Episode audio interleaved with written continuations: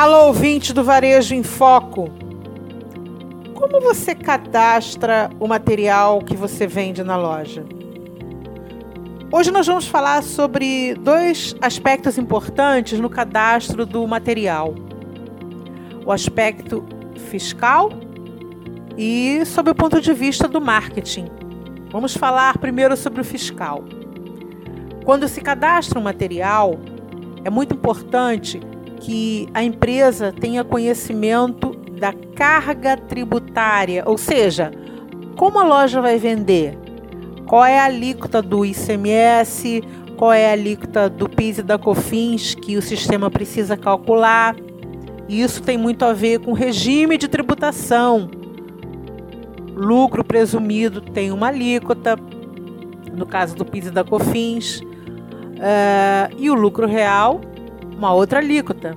O Simples Nacional recolhe o PIS e a COFINS, que são contribuições federais, lá naquela guia única que o contador emite todos os meses. E não é apenas isso. A carga tributária do fornecedor também é de extrema importância. E é importante não só para saber o custo efetivo no que diz respeito a extrair do custo de aquisição, ICMS, uh, eh, PIS e COFINS, que é o que a gente chama de não cumulatividade do ICMS, que é esse aproveitamento do imposto, para confrontar com o imposto da venda. E no caso do PIS e da COFINS, a gente chama de desconto de crédito. Na prática, acaba sendo a mesma coisa, mas tecnicamente falando, tem nomes diferentes. Não se trata apenas de conhecer a carga tributária do fornecedor, mas quando o cadastro fiscal do produto está correto e o sistema é um sistema que faz crítica, ou seja, ele recalcula a nota do fornecedor, é mais fácil identificar erros.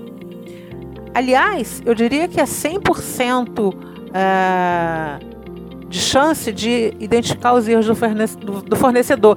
E quando você identifica os erros do fornecedor, você pede para ele fazer a correção para que você não fique refém da fiscalização, porque por receber uma nota errada, você também pode responder com autuação fiscal.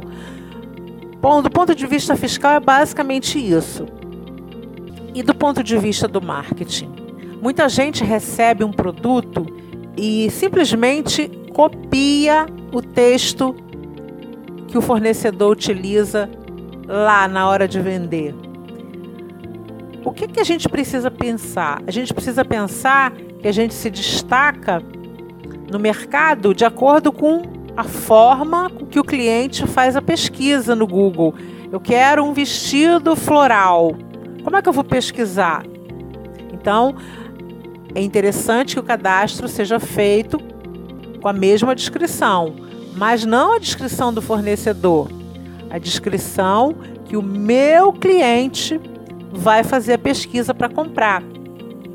Porque todo mundo que compra daquele mesmo fornecedor, muito provavelmente vai copiar. Então, no momento que o cliente busca no Google aquele produto, ele tem mil e uma possibilidades e você é simplesmente mais um nesse universo. Agora, quando você coloca a pesquisa de acordo com a intenção do cliente, fica mais fácil de ser encontrado. E a gente sabe que tem milhões e milhões de possibilidades no Google. Então, quando a gente não se destaca, a gente passa a ser mais um do mesmo é justamente o que a gente não quer. Então, basicamente, essas eram as duas instruções para cadastro de material, tanto do ponto de vista fiscal quanto do ponto de vista do marketing. Do ponto de vista fiscal, você precisa estar alinhado com o contador, com ah, o setor que faz a área fiscal, a apuração dos tributos, para identificar se vai descontar o tributo do custo, no caso do PIS e da COFINS, se vai uh, aproveitar, né, que acaba sendo subtraído o custo, o valor do ICMS. Você precisa entender que se você compra de uma indústria, sendo você um comércio, esse valor ele não vai ser subtraído do custo, porque o IPI ele é custo que tem que ser absorvido pelo varejo. Ok? Eu espero que essa dica tenha sido útil para você se alertar e não deixar dinheiro na mesa. Eu sou Sueli Angarita, eu sou sua mentora para assuntos empresariais e especialista em supermercados e lojas de departamento. Até o próximo podcast.